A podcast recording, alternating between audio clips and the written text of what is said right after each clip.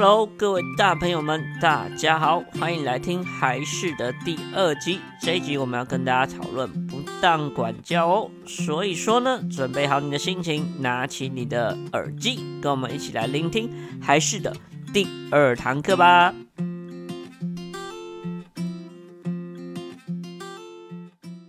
Hello，大家好，我是还是的木须老师。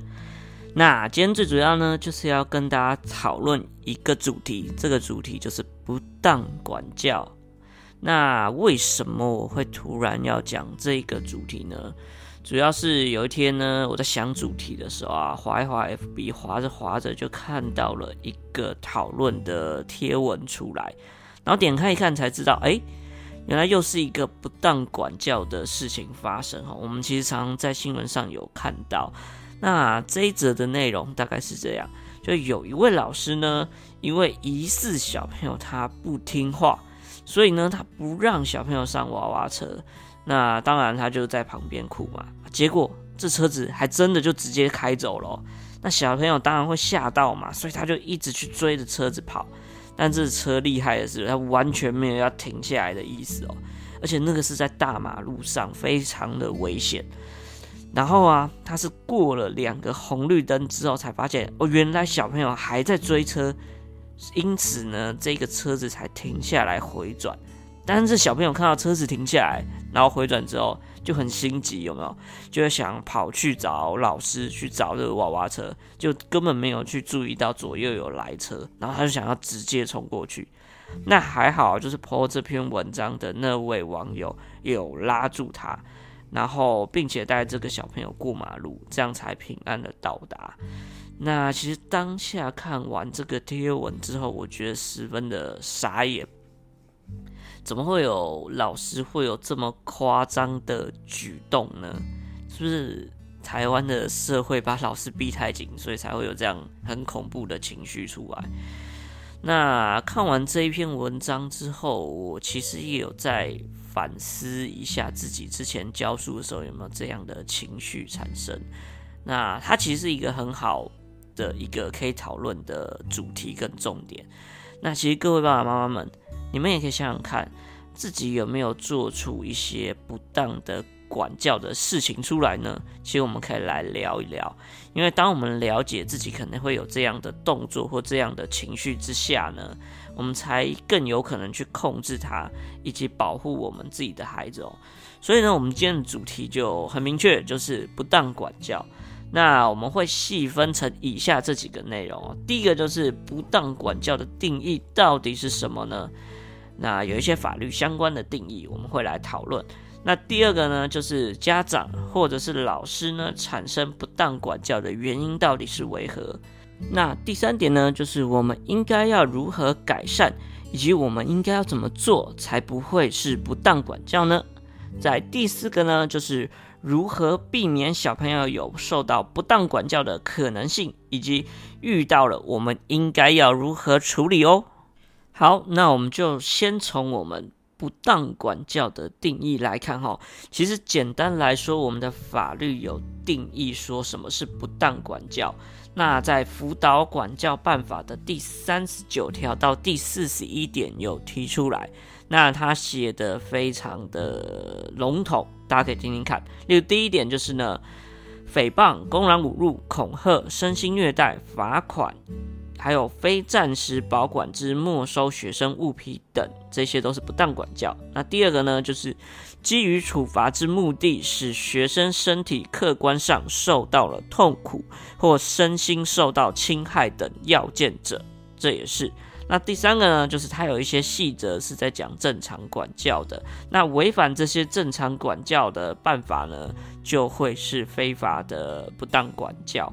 所以简单来说的话呢，其实他的意思就是，如果有用处罚的方式，然后造成小朋友的身心受到危害，就有不当管教的疑虑。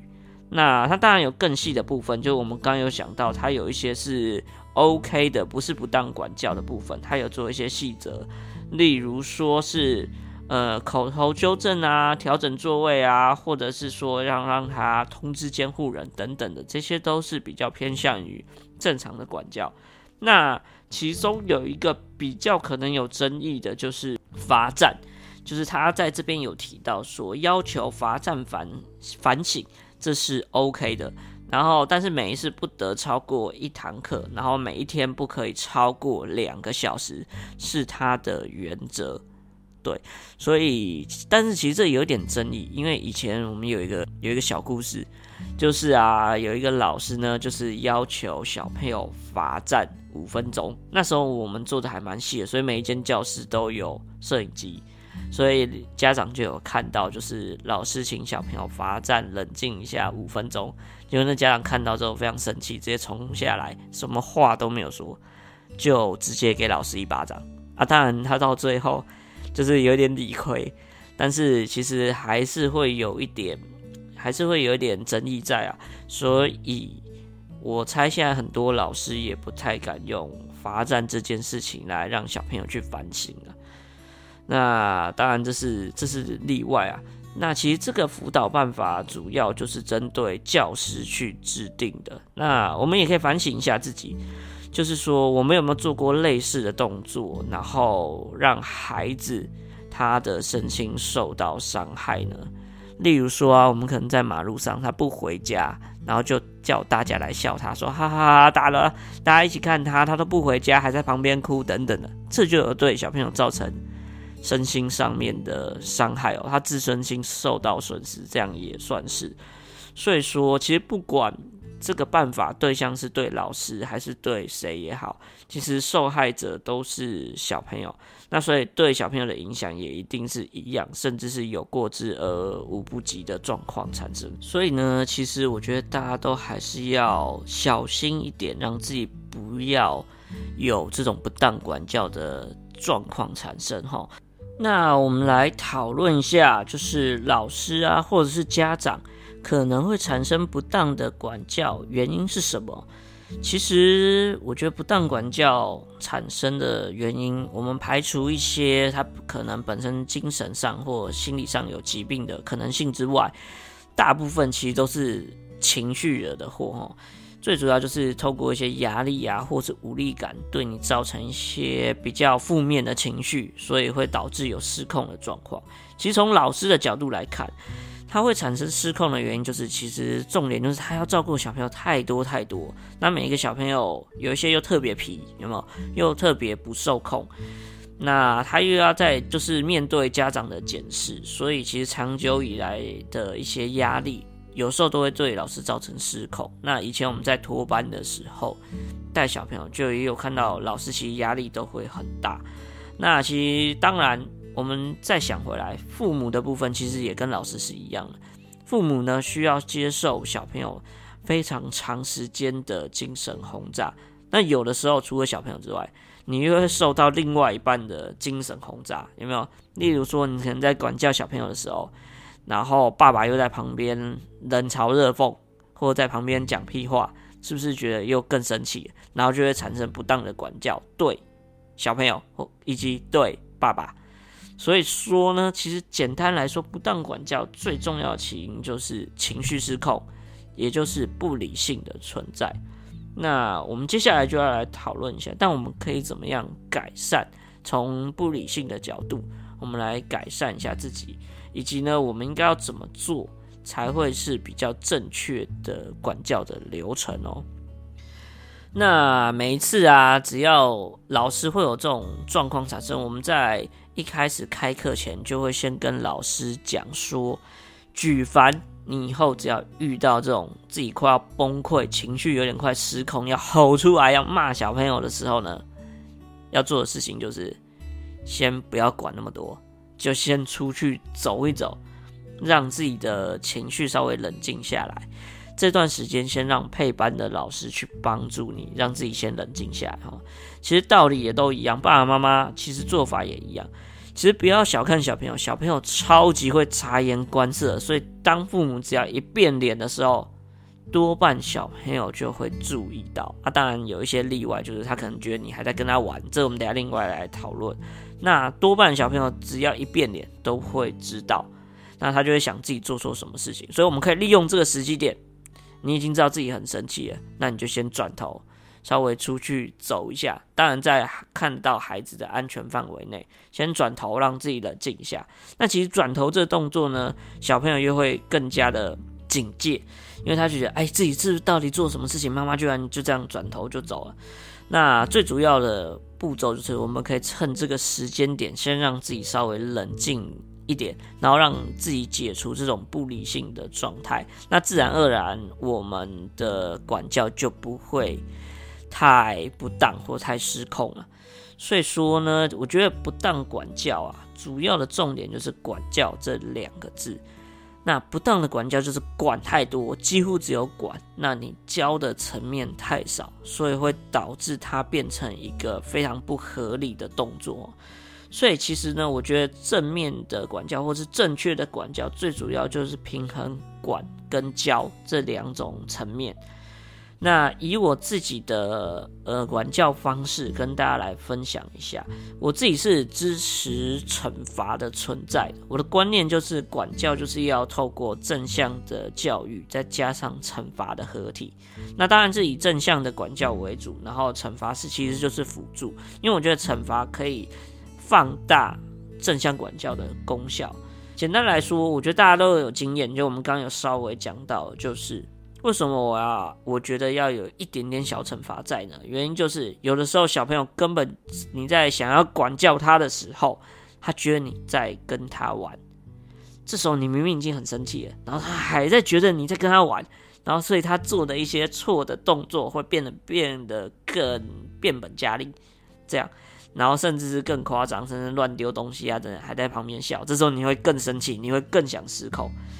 所以说呢，完全如果用这种爱的教育，或者是这种正向的管教，完全都使用的话，小朋友不见得会进入到了解这个问题的严重性。所以呢，重点就是我们要让他了解到，以及变成听得进去的状态。有的时候，我们就透过一个眼神，其实小朋友就会知道，其实这个眼神对于小朋友而言，就是一个小小的惩罚。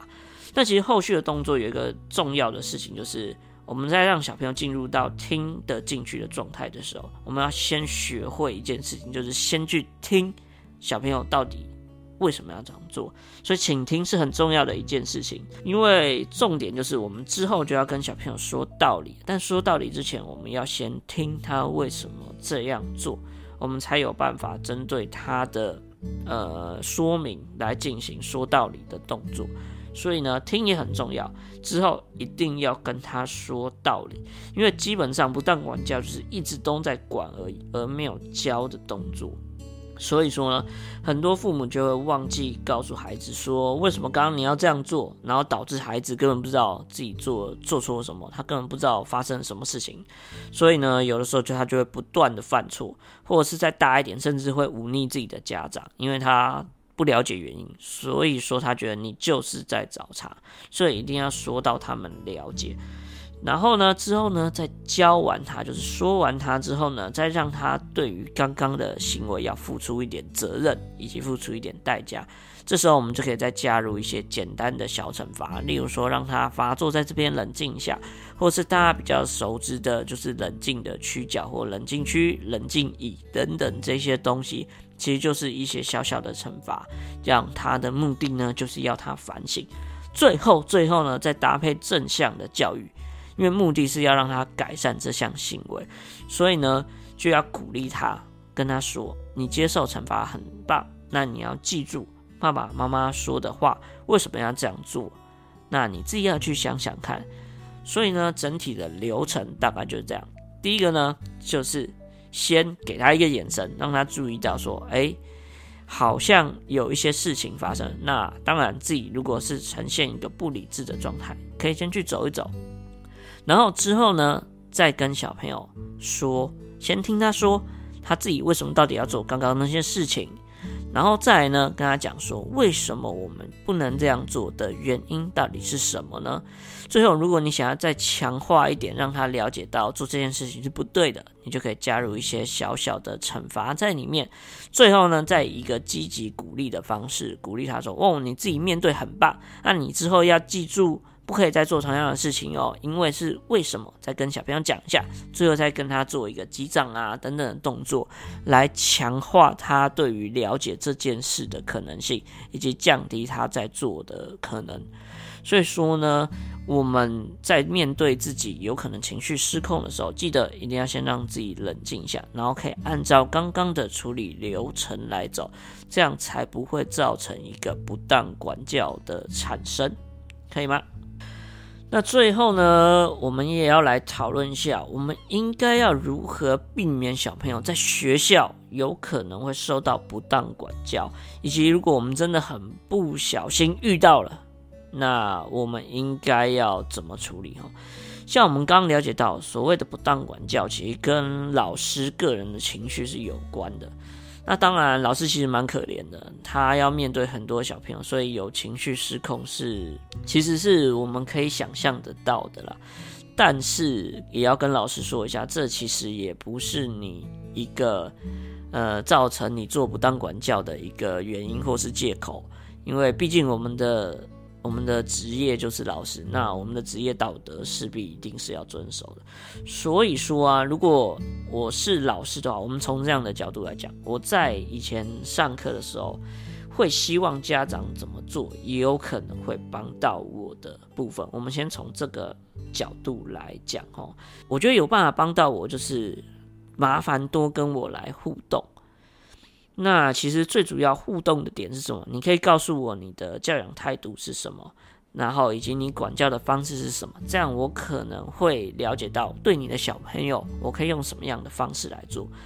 另外呢，我觉得还有一个重点是我看一些文章有讲的，我觉得这也很棒，这可以帮助到很多。就是有人有写过一个，就是我的孩子的使用说明书，我觉得这非常好。让我们可以更加的了解你的小朋友，这样我们才有更多的武器可以去对付他。例如，你可以写说，呃，他最喜欢谁呀？家最喜欢家里的谁呀？他自己能力的状况是什么啊？喜欢什么卡通啊？不喜欢什么东西啊？喜欢吃什么啊？不喜欢吃什么等等。我们了解到这些东西的时候，才更有可能对症下药，就知道说啊，他这次哭的原因可能是什么。那我们就比较有一个底可以去做，这样子的话，情绪方面反而比较不会失控。所以说我建议家长也可以写这种孩子的使用说明书，让老师知道你的孩子到底是什么样子的一个人，这样的话会比较好管教。那另外，除此之外，麻烦大家要做一件很基本的事情，就每天。